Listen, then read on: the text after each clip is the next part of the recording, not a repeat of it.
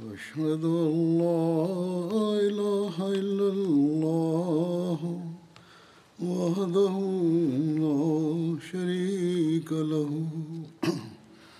وأشهد أن محمدا عبده ورسوله.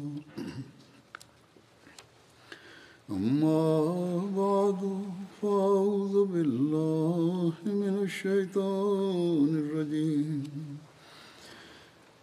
بسم الله الرحمن الرحيم.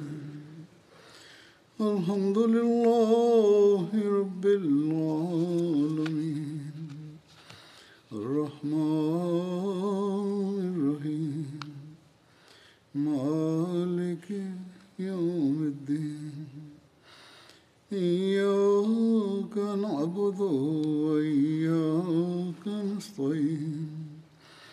اهدنا الصراط المستقيم صراط الذين أنعمت عليهم غير المغضوب عليهم ولا الضالين du saint prophète Mohammed sallallahu alayhi wa sallam.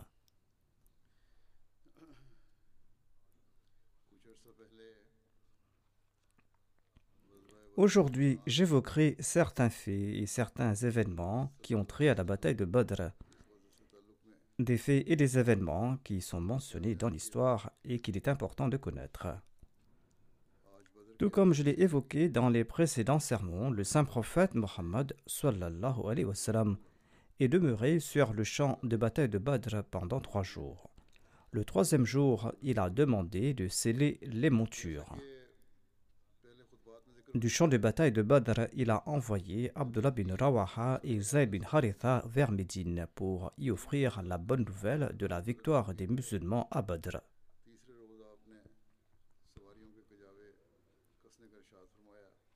Ensuite, le saint prophète Mohammed est retourné vers Médine.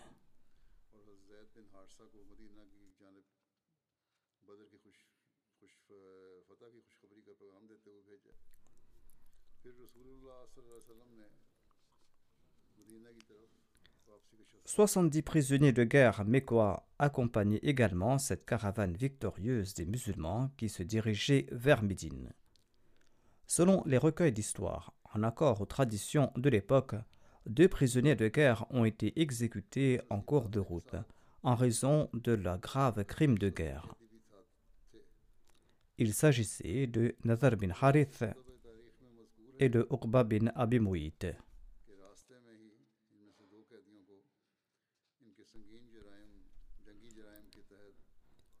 Cependant, tous les historiens ne sont pas unanimes sur ces faits. Selon Alama ibn Ishaq, Nazar bin Harith a été exécuté par Ali quand le saint prophète Mohammed lui est arrivé à Safra, sur le chemin de retour vers Médine.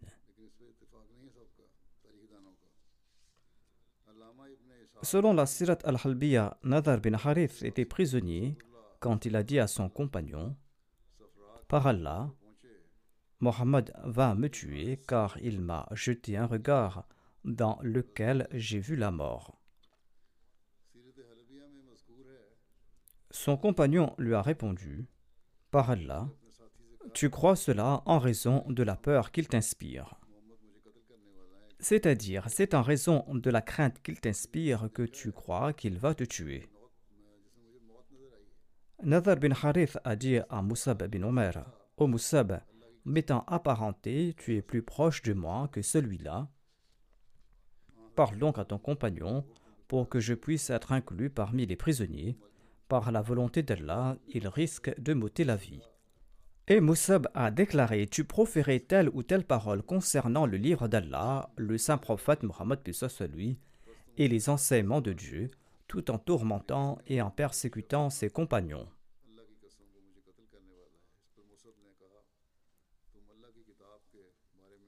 Ce sont là des actions notoires que tu as commises. Et c'est en raison de ces crimes que tu seras exécuté.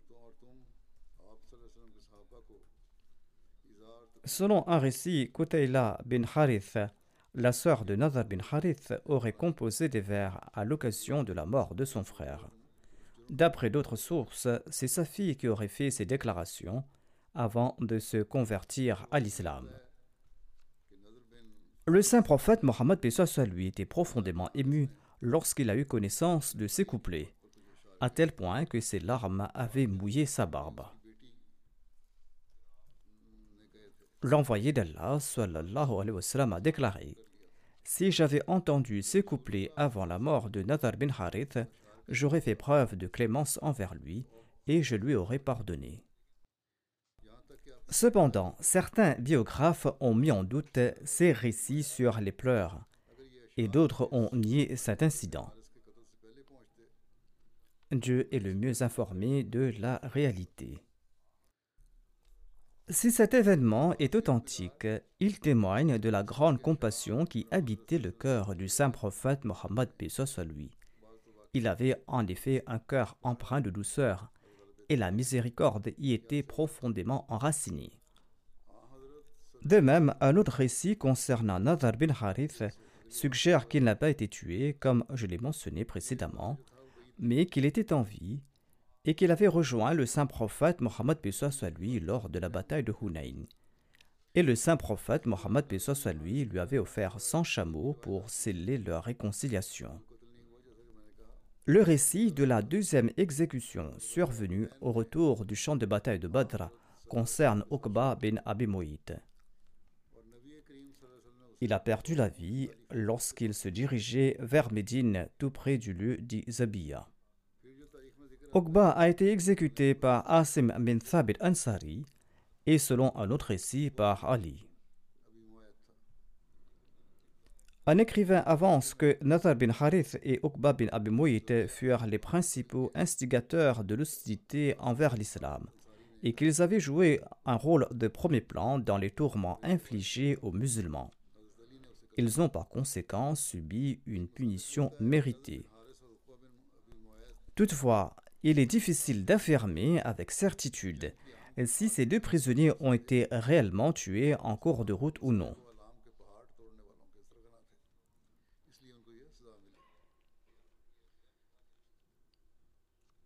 Certains récits apportent une clarification, notamment Qutba bin Abi Mu'it a été tué lors de la bataille de Badr. Il existe des récits contradictoires concernant Nadar bin Harith. Certains récits rapportent sa mort et d'autres affirment qu'il a survécu et qu'il s'est converti ultérieurement à l'islam lors de la razwa de Hunayn, bien que ces récits soient considérés comme peu fiables par certains. Dans son ouvrage Sirat Nabiyin, Hazrat Mirza Bashir Ahmad Saab explique ceci concernant les deux individus tués parmi les prisonniers de guerre de Badr. Il déclare certains historiens ont évoqué le nom d'Uqba bin Abi qui a été fait prisonnier parmi les chefs des Korachites, affirmant qu'il a été exécuté sur ordre du saint prophète Mohammed lui alors qu'il était en captivité. Or, cela ne correspond pas à la réalité. Les hadiths et les récits historiques sont on ne peut plus clairs à ce sujet. Uqba bin Abi a été tué sur le champ de bataille de Badr. Il a été tué lors de la bataille et son corps a été inhumé dans une fosse avec les autres chefs de la Mecque. En revanche, l'exécution de Nathar bin Harith est clairement documentée dans de nombreux récits. Cette décision était justifiée par le fait qu'il portait une responsabilité directe dans la mort des musulmans innocents, musulmans qui avaient été persécutés par les Quraysh à la Mecque. Et il est également fort probable que Nazar bin Harith ait été impliqué dans le meurtre brutal de Harith bin Abi Hala, le beau-fils du saint prophète Mohammed lui au début de l'islam. Or, il est certain qu'à l'exception de Nazar, aucun autre prisonnier n'a été exécuté, et il n'était pas coutumier en islam de mettre à mort des captifs simplement parce qu'ils étaient des ennemis ou parce qu'ils combattaient pour le camp adverse. Par la suite, le Saint-Coran a même émis une directive spécifique à ce sujet. Il est également important de rappeler que bien que de nombreux récits mentionnent l'exécution de Nazar bin Harith, d'autres récits suggèrent qu'il a survécu après la bataille de Badr et qu'il s'est converti à l'islam lors de la Razwa de Hunayn et qu'il a rejoint ainsi les fidèles du saint prophète Mohammed Il est toutefois important de noter que ces dernières narrations sont généralement considérées comme peu fiables. Allah, c'est le mieux. En tout cas, si un des prisonniers a été exécuté, il s'agit de Nazar bin Harith, dont l'exécution a été décidée en représailles. On relate également à ce propos qu'après avoir entendu les couplets poignants de la sœur de Nazar bin Harith, inclément sa clémence, le saint prophète Mohammed Pesos lui aurait déclaré Si j'avais entendu ces couplets plus tôt, j'aurais pardonné à Nazar bin Harith. En tout cas, à l'exception de Nazar bin Harith, aucun autre prisonnier n'a subi la peine de mort. Ceci est la conclusion que Hazrat Mirza Bashir Ahmad a tirée des recueils de l'histoire. Lors de la bataille de Badr, 70 mécréants, y compris les chefs politistes les plus éminents, ont été tués par les musulmans, tandis que 70 autres prisonniers ont été capturés. Il y a également des références d'un total de 49 ou de 74 prisonniers selon différentes sources historiques. Cependant, les récits les plus connus et les plus exacts évoquent 70 prisonniers. La plupart des recueils d'histoire évoquent le chiffre de 70 prisonniers. Selon le Sahih al-Bukhari, au jour de la bataille de Badr, le saint prophète Mohammed lui et ses compagnons ont causé du tort à un total de 140 polythéistes se répartissant entre 70 prisonniers et 70 tués. Certains prisonniers polythéistes de la bataille de Badr ont embrassé l'islam par la suite. Suite à l'instruction du saint prophète Mohammed à lui, ses compagnons faisaient montre d'une grande considération à l'égard des prisonniers de la bataille de Badr et certains de ces prisonniers ont eu la chance de se convertir à l'islam après avoir été influencés par les préceptes de l'islam et le comportement exemplaire des compagnons du saint prophète Pessoa lui. Voici les noms de certains de ces prisonniers Abbas bin Abdul Mutlib, Wakil bin Abu Talib, Naufal bin Harith, Abul As bin Arabi, Abu Aziz, connu également comme Zarara bin Omer Abdari, Saïd bin Abi Huwaish, Khalid bin Hisham Makhzoumi, Abdullah bin Abu Saïb, Muttalib bin Hantab, Abu Ada Sahmi, Abdullah bin Abi Khalf Jumhay, Wahab bin Omer Jumhay, Suhail bin Amr Amri, Abdullah bin Zamra, qui était le frère de Moul Mu'minin, Hazrat Sauda bin Zamra, Qais bin Saïb, et Mistas, qui était l'esclave de Maya bin Khalf et Saïd bin Ubaid. Tous ces prisonniers ont accepté l'islam après avoir payé leur rançon après la bataille de Badr.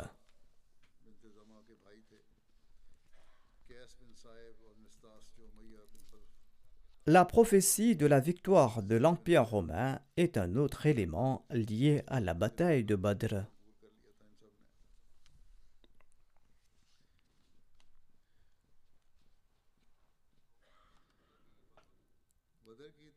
Le saint prophète Mohammed à lui avait prédit cette victoire. Et comme mentionné précédemment, cela est en corrélation avec les événements de la bataille de Badr, ce qui en fait un point pertinent à aborder ici. La sourate Rum a été révélée lors de la cinquième année de la Naboua, prophétisant la future domination de l'Empire romain. Je détaillerai cette prophétie plus tard. Les premiers versets de la Sourate al-Jum ont été révélés par Allah et Abu Bakr Siddiq les a récités dans les environs de la Mecque pour annoncer cette prophétie. Il est dit Alif Lamim, Rum, Fil Adnad Ard, Wahum min Ba'di Ghalabihim Fi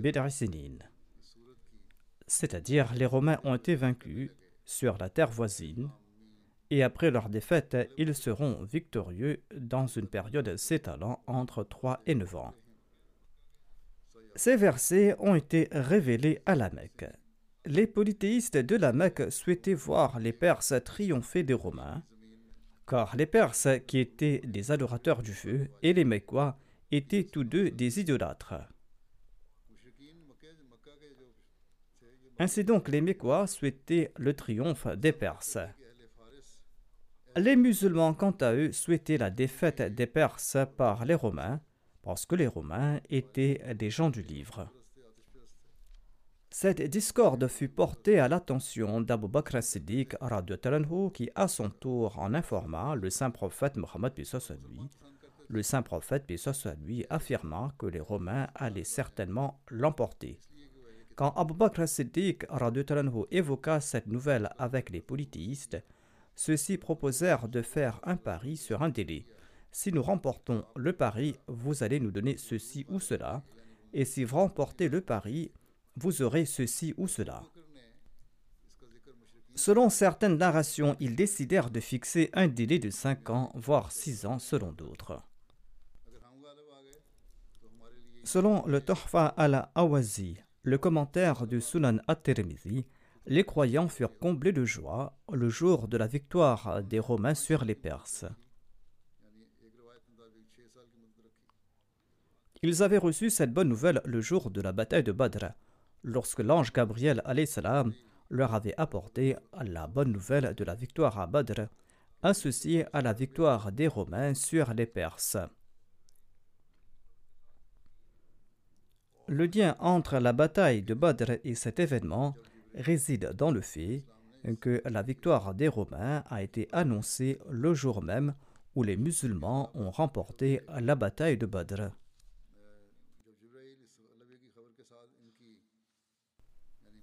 Le Allama Badr al-Aini a commenté sur un hadith du Sahih al-Bukhari au sujet de la prophétie de la victoire de Rome. Il déclare que la guerre a éclaté entre les Romains et les Persans. Les musulmans souhaitaient la victoire de Rome sur la Perse parce que les Romains étaient des gens du livre. Les mécréants parmi les Korachites souhaitaient la victoire de la Perse parce que les Persans étaient des mages et les mécréants korachites adoraient également des idoles. Ainsi, Abu Bakr as-Siddiq et Abu Jahal ont fait un pari à ce sujet. C'est-à-dire qu'ils ont fixé une période de quelques années entre eux. L'envoyé d'Allah sallallahu alayhi wa sallam, a déclaré Le Saint-Coran utilise le terme Bidrun qui s'applique à une période s'étalant entre 7 et 9 ans. Prolonge donc la période de ce pari. Abu Bakr a suivi ses instructions Les Romains ont remporté la victoire. Allah avait déclaré à ce sujet Alif Lamim غلبت الروم في أدنى الأرض وهم من بعد غلبهم سيغلبون في بدع سنين لله الأمر من قبل ومن بعد ويومئذ يفرح المؤمنون بنصر الله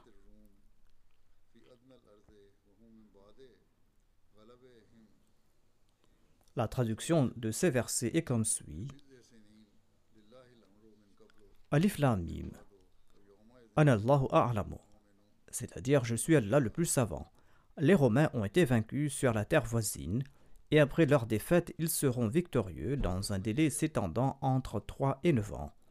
À Allah est le commandement avant et après cela, et ce jour-là, les croyants se réjouiront de l'aide d'Allah. Ashabi déclare que les paris étaient licites à l'époque. La victoire de l'Empire romain est l'une de ces prophéties les plus marquantes du saint prophète Mohammed à lui. À cette époque, les empires romains et perses se trouvaient de part et d'autre de la péninsule arabique, avec Khosroès en tant que prince héritier de la Perse et Héraclus, quant à lui, était le souverain romain. Une série de conflits opposa ces deux puissances pendant un certain temps. En l'an 614 après Jésus-Christ, soit lors de la cinquième année de la Noboua, une guerre féroce a éclaté entre ces deux royaumes voisins. Bien que ni l'un ni l'autre n'avaient adopté l'islam, les Romains étaient des adeptes du Christ et un peuple du livre, tandis que les croyances des Perses étaient compatibles avec celles des polythéistes de la Mecque. Tout naturellement, les musulmans éprouvaient de la sympathie à l'égard des chrétiens romains et les polythéistes ressentaient de la sympathie à l'égard des Perses, d'où leur attente fébrile concernant l'issue de la guerre. Les frontières de ces deux empires se rencontraient le long des fleuves Tigre et Euphrate. L'empire romain s'étendait sur toute l'Asie mineure, sur l'Irak, la Syrie, la Palestine et l'Égypte à l'est. Et les Perses lancèrent une double offensive avançant vers la Syrie depuis les rives du Tigre et de l'Euphrate, tout en traversant l'Asie mineure de l'Azerbaïdjan à l'Arménie, et ils ont pénétré dans l'Anatolie actuelle. Et ils ont repoussé les Romains sur deux côtés et ils les ont forcés à reculer vers la mer. Ils ont conquis ville après ville en direction de la Syrie, et en l'an 614 après Jésus-Christ, à la Palestine, avec sa ville sainte Jérusalem, est tombé sous le contrôle des Perses, entraînant la dévolution d'églises et des profanations des dieux saints. Le palais impérial perse était orné de 30 000 têtes coupées. L'expansion des conquêtes persanes n'a cessé, couvrant toute la vallée du Nil en l'an 616 après Jésus-Christ, englobant le royaume de l'Égypte.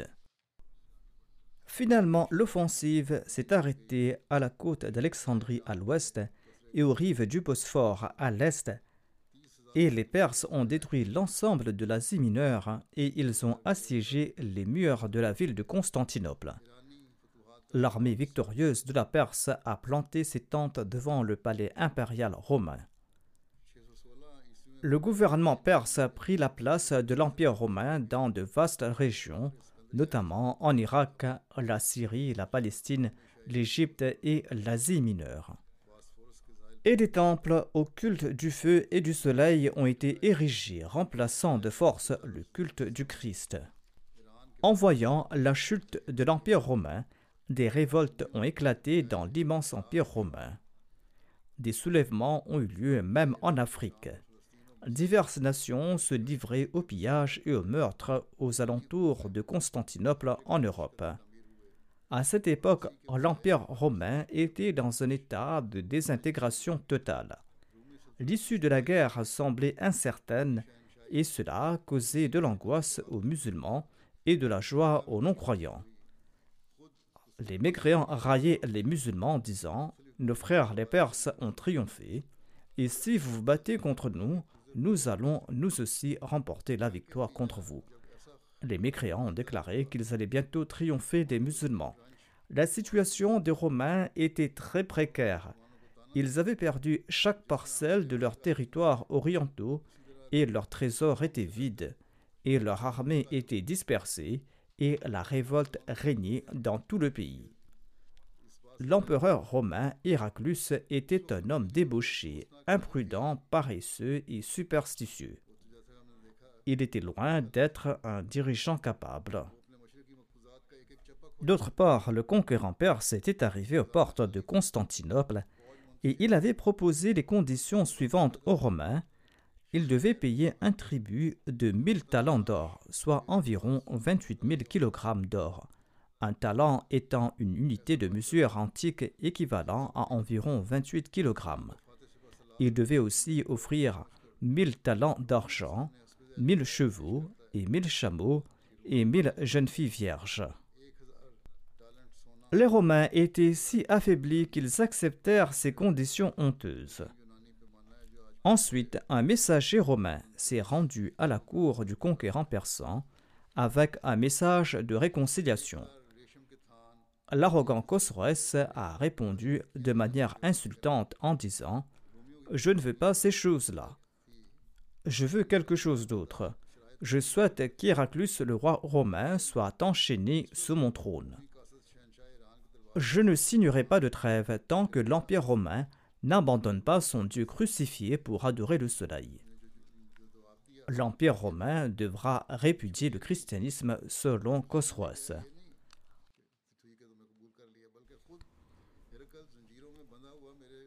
L'auteur écrit ici que selon le plan divin du monde, bien loin de la bataille, un prince de la paix a émergé d'une terre aride et déserte.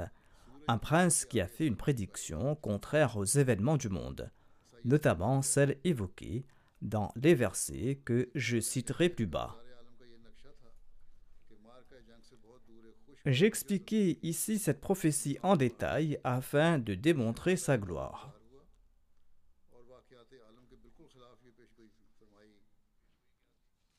Quelle était cette prophétie? Je la cite de nouveau. Alif Lam. غلبت الروم في أدنى الأرض وهم من بعد غلبهم سيغلبون في بضع سنين لله الأمر من قبل ومن بعد ويومئذ يفرح المؤمنون بنصر الله ينصر من يشاء وهو العزيز الرحيم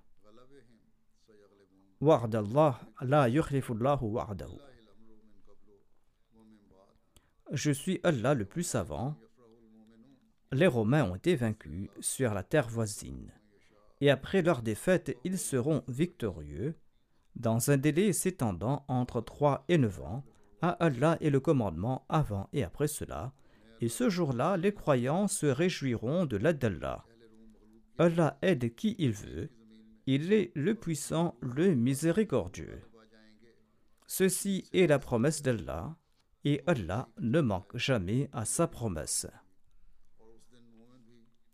L'auteur écrit que cette prédiction semblait si improbable et incroyable compte tenu des événements elle était si loin de la réalité que dans leur pari, les mécréants ont proposé plusieurs chameaux aux musulmans en cas de la réalisation de cette prédiction. Les musulmans et les mécréants attendaient avec une grande impatience le dénouement des événements. Finalement, quelques années plus tard, le monde a été témoin d'un revirement inattendu. L'éminent historien de l'Empire romain, Edward Gibbon, décrit en ces termes l'état d'Héraclius. Au cours des premières et des dernières années de son long règne, l'empereur semble être l'esclave de la paresse, du plaisir et de la superstition. Il était le spectateur apathique et impuissant des calamités publiques. Mais les brumes languissantes du matin et du soir sont séparées par l'éclat du soleil méridien et en 621 de notre ère, l'Arcadius du palais est devenu le César du camp, c'est-à-dire ce même empereur s'est transformé, et l'honneur de Rome et d'Héraclus est glorieusement rétabli par les exploits et les trophées des six campagnes audacieuses. L'exemple qu'il donne est celui d'Arcadius, qui fut un puissant empereur byzantin régnant de l'an 408 à 378 avant notre ère. De même, César était un grand leader militaire. Néanmoins, lorsque Héraclius a pris le reste de son armée et a quitté Constantinople, les masses savaient que le monde voyait la dernière armée du puissant empereur byzantin. Mais la prophétie du prophète arabe, qui n'était pas lettré, s'est réalisée mot à mot.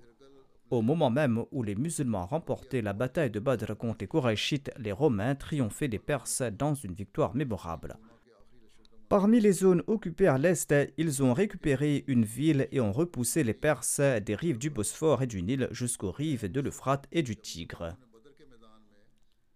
La véracité de cette prophétie extraordinaire a stupéfié le monde. En la voyant s'accomplir, de nombreux membres de la tribu des Korachites sont devenus musulmans.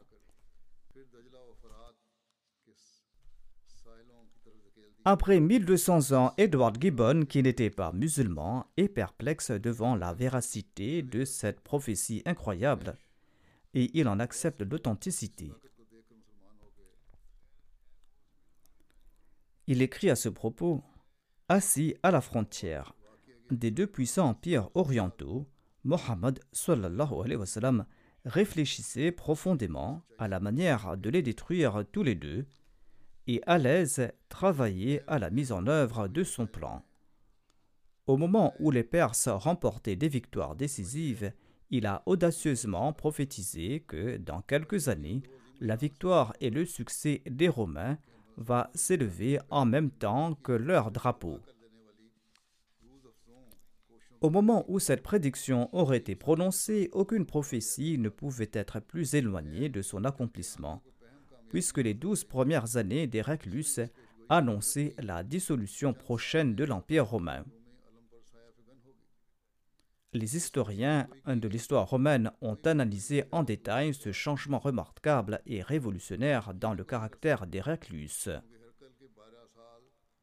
Cependant, Gibbon explique qu'il ne savait pas que, loin de cette bataille brutale, une main prophétique avait été tendue pour aider les Romains et que le plus grand facteur de cette transformation et de ce changement incroyable était cet effet spirituel. Gibbon cite Mustadrak et Jami at-Tirmidhi qui affirment que lorsque la guerre byzantino-persane a débuté, les idolâtres de la Mecque ont soutenu les Perses parce que les Perses et les Mécois étaient des adorateurs d'idoles. Et les musulmans se sont rangés du côté des Romains parce qu'ils étaient des gens du livre. Au moment où cette prophétie a été faite, les Perses écrasaient les Romains. Abu Bakr a relaté cette prophétie à tous les idolâtres qui lui ont demandé de préciser une échéance. Abu Bakr a fixé un délai de 5 ans. Lorsque le saint prophète Mohammed lui a appris cela, il a déclaré que Bilousinin signifie un délai de 3 à 9 ans, fixe donc un délai proche de 10 ans. Conformément à cette interprétation, cette prophétie s'est accomplie la neuvième année, à l'occasion de la bataille de Badr, lorsque les Romains ont remporté la victoire. Certains jeunes et certains adolescents posent fréquemment la question suivante et envoient de nombreuses lettres à ce propos dont certaines me sont parvenues la semaine dernière. Il demande comment pouvons-nous être certains que l'islam est la vraie religion et que le saint prophète Mohammed lui est le vrai prophète de Dieu. L'environnement dans lequel ils vivent commence à semer le doute quant à la véracité de l'islam dans leurs esprits. Il est important qu'ils étudient cette histoire et les commentaires des non-musulmans à ce propos, et ils doivent examiner les prédictions faites dans le Saint-Coran concernant cette époque. Les parents doivent jouer un rôle crucial dans ce processus en lisant le Saint-Coran eux-mêmes et en montrant à leurs enfants comment ces prophéties sont des preuves de la véracité de l'islam. Il existe de nombreuses preuves solides qui attestent de la vérité de l'islam. C'est pourquoi il est essentiel que les parents et les jeunes approfondissent leurs connaissances. Poser des questions est un bon début, mais il est tout aussi important de chercher activement à acquérir des connaissances par soi-même. De plus, nos organisations doivent jouer un rôle dans la transmission de ce savoir. J'ai été confronté à cette question à maintes reprises.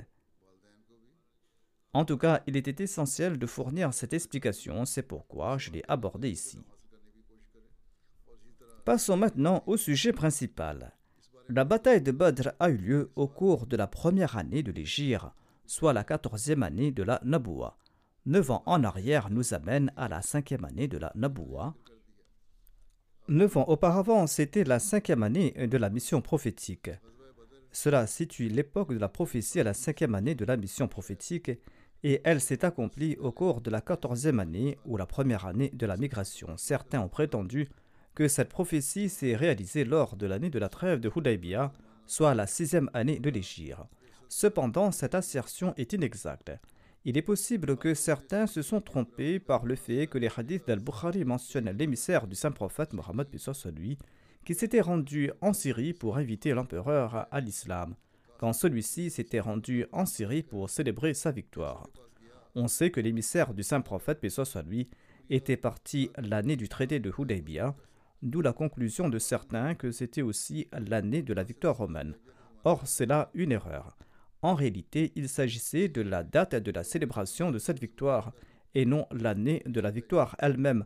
En tout cas, en analysant de matière cohérente les événements historiques, il est clair que le saint prophète Pessoa soit lui a été commissionné par Dieu en l'an 609 après Jésus-Christ. Les relations entre Rome et la Perse se sont tendues à partir de l'an 610 en 613, la guerre a été déclarée. Dès 614, les Romains ont subi des défaites et en 616, la défaite des Romains a été totale. Ensuite, les Romains ont lancé une attaque contre les Persans en 622. Leur redressement a commencé en 623 et en 625, leur victoire était totale. En examinant ces événements dans cet ordre, il est évident que cette prophétie se réalise en 9 ans, dès que l'on additionne le début de la défaite au début de la victoire, ou que l'on additionne la fin de la défaite au début de la victoire.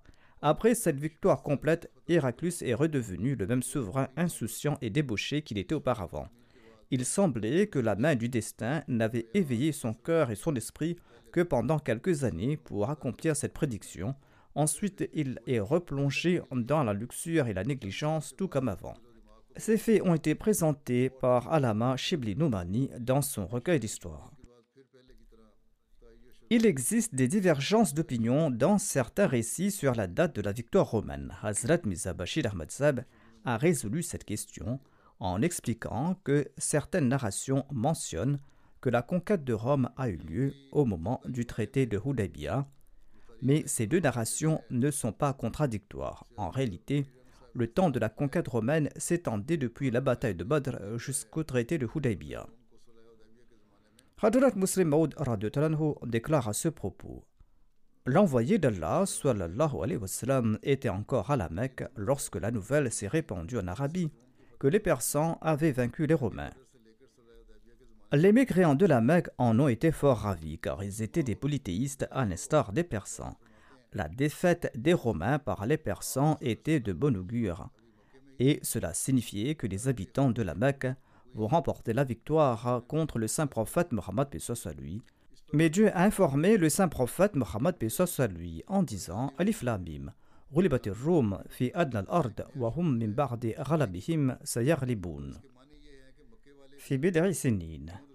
L'État romain a en effet été vaincu en Syrie, mais ne tenez pas cette défaite pour acquise. Après avoir été vaincus, les Romains seront de nouveau victorieux dans une période de neuf ans. Les habitants de la Mecque ont grandement ridiculisé cette prophétie après son annonce, et certains mécréants ont fait un pari de 100 chameaux avec Abu Bakr. Si Rome progresse même après une pareille défaite, nous t'offrirons 100 chameaux, sinon tu dois nous offrir 100 chameaux. Apparemment, la possibilité que cette prophétie s'accomplisse s'éloignait de plus en plus. Après la débâcle de la Syrie, l'armée romaine battit en retraite après une série de défaites jusqu'à ce que l'armée persane atteignît les rives de la mer de Marmara. Constantinople était complètement coupée de ses États asiatiques et le puissant empire romain n'était qu'un simple État. Mais la parole de Dieu devait s'accomplir et cette parole s'est accomplie. En désespoir de cause, l'empereur romain avec ses soldats est sorti de Constantinople pour l'assaut final et a débarqué sur la côte asiatique pour mener une bataille décisive contre les Persans. Malgré leur nombre et leur équipement réduit, les soldats romains ont maîtrisé les Persans en accord à la prophétie du Saint-Coran et l'armée persane a pris ses jambes à son cou pour ne s'arrêter nulle part au-delà des frontières de la Perse. Et les Romains ont de nouveau pris le contrôle des régions conquises en Afrique et en Asie. Le Messie premier l'Islam déclare Abu Bakr as-Siddiq a fait un pari avec Abu Jahl et il a fait de la prédiction du Saint-Coran une condition de ce pari. Le Saint-Coran affirme L'Iflamim, Rum fi adna al-ard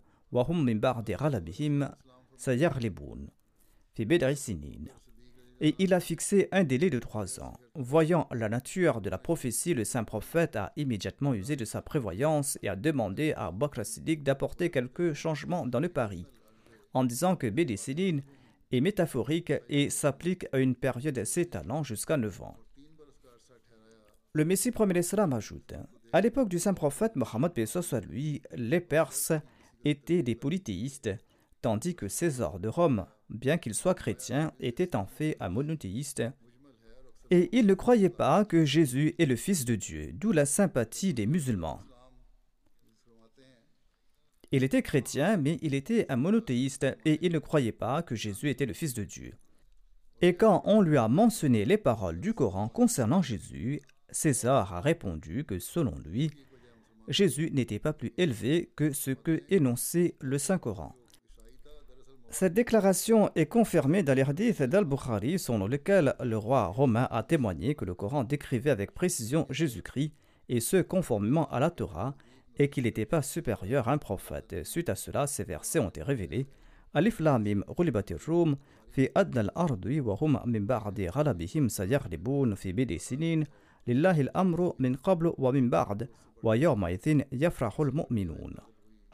Cela signifie que les Romains ont été vaincus, mais ils reprendront le dessus dans une période de neuf ans, et les chrétiens faisaient des insinuations malicieuses en prétendant que le saint prophète Mohammed lui avait soigneusement évalué les deux puissances avant de faire cette prédiction intelligemment.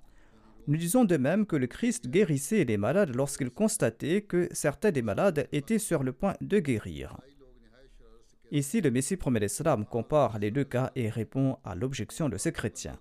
En somme, cela démontre que le Christ n'a accompli aucun miracle.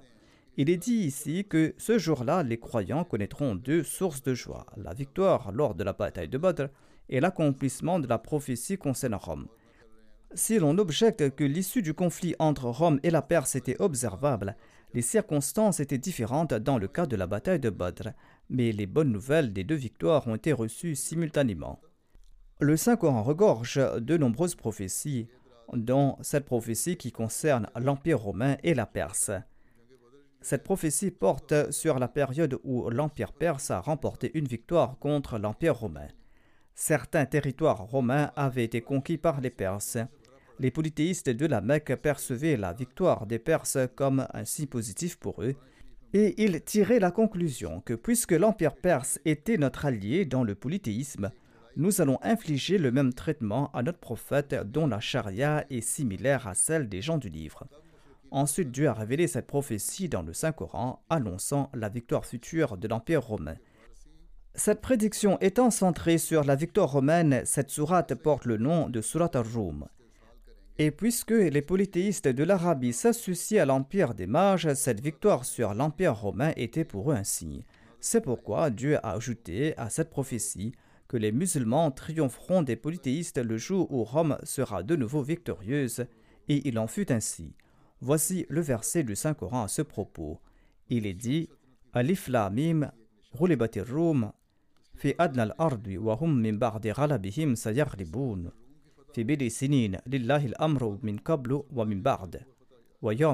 yafrahul mu'minun. Alif la mim, je suis Allah le plus savant, les Romains ont été vaincus sur la terre voisine et après leur défaite, ils seront victorieux sur les Persans dans un délai s'étendant entre 3 et 9 ans. Et les croyants se réjouiront de l'aide d'Allah. Et il en fut ainsi. Après trois ans, soit neuf ans au total, l'Empire romain a finalement triomphé de l'Empire persan. Et le même jour, les musulmans ont également remporté une victoire décisive sur les polythéistes car il s'agissait du jour de la bataille de Badr. Réfléchissons à la nature remarquable et glorieuse de cette prophétie.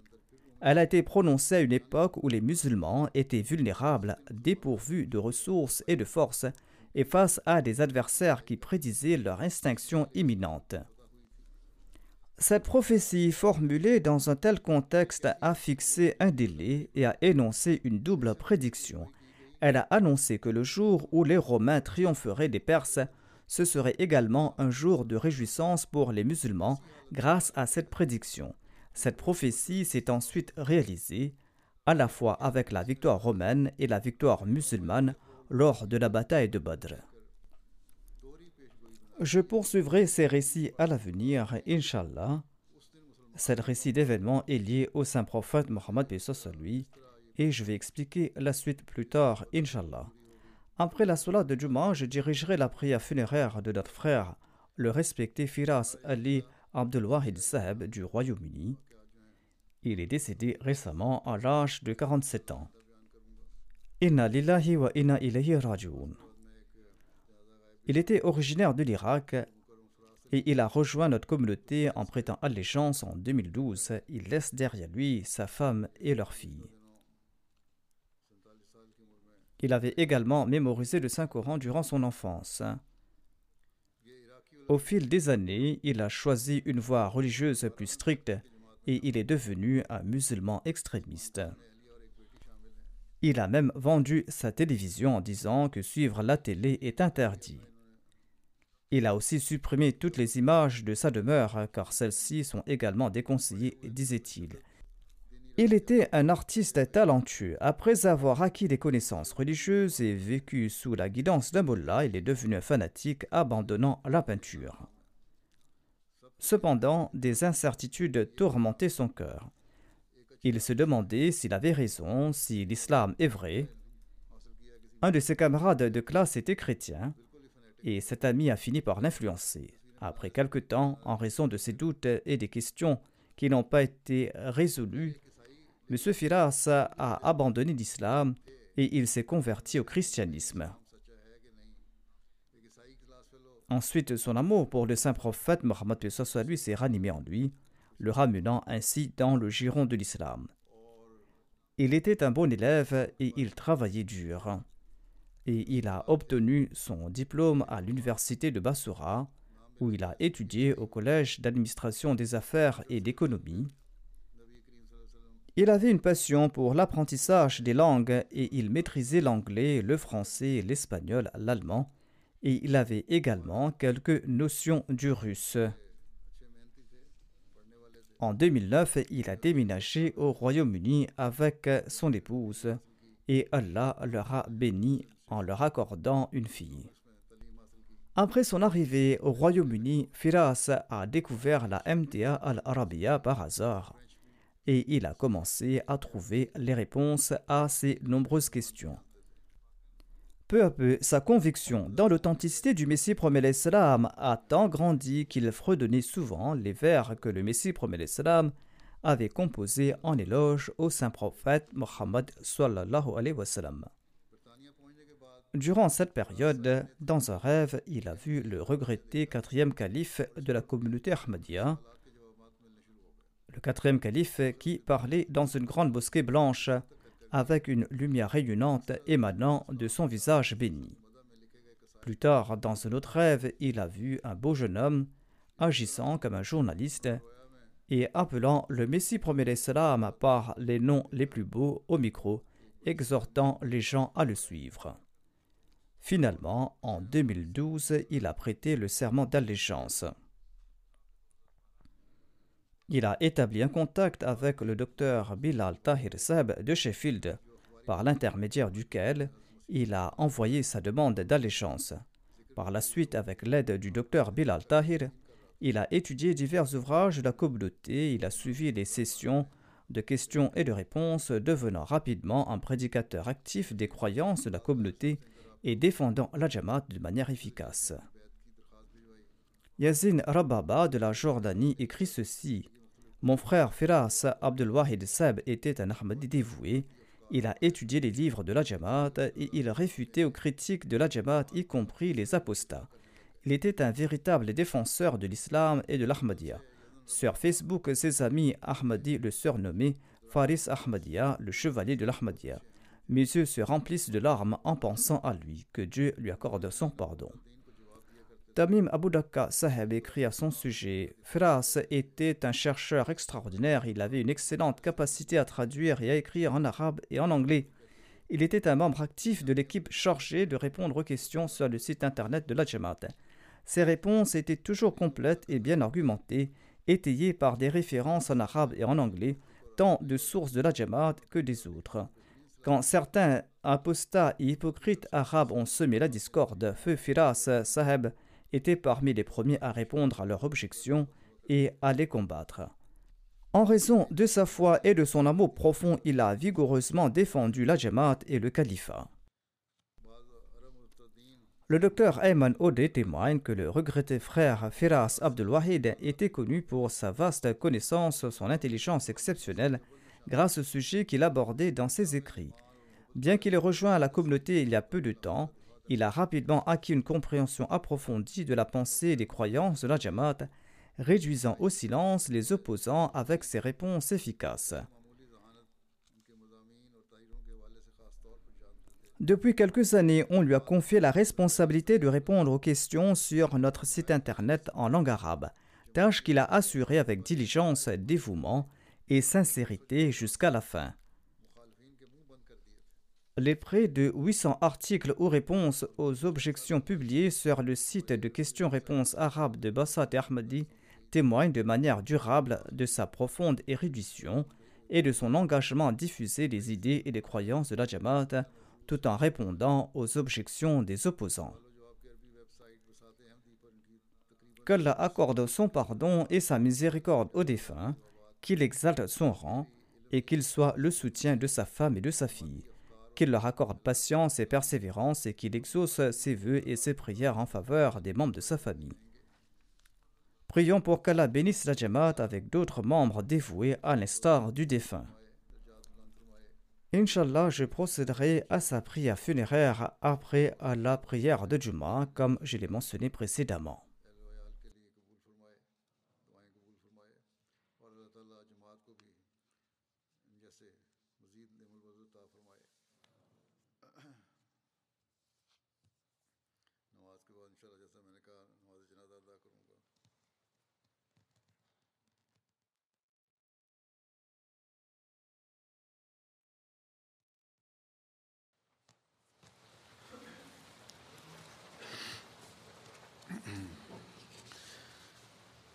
الحمد لله الحمد لله نحمده ونستعينه ونستغفره ونؤمن به ونتوكل عليه.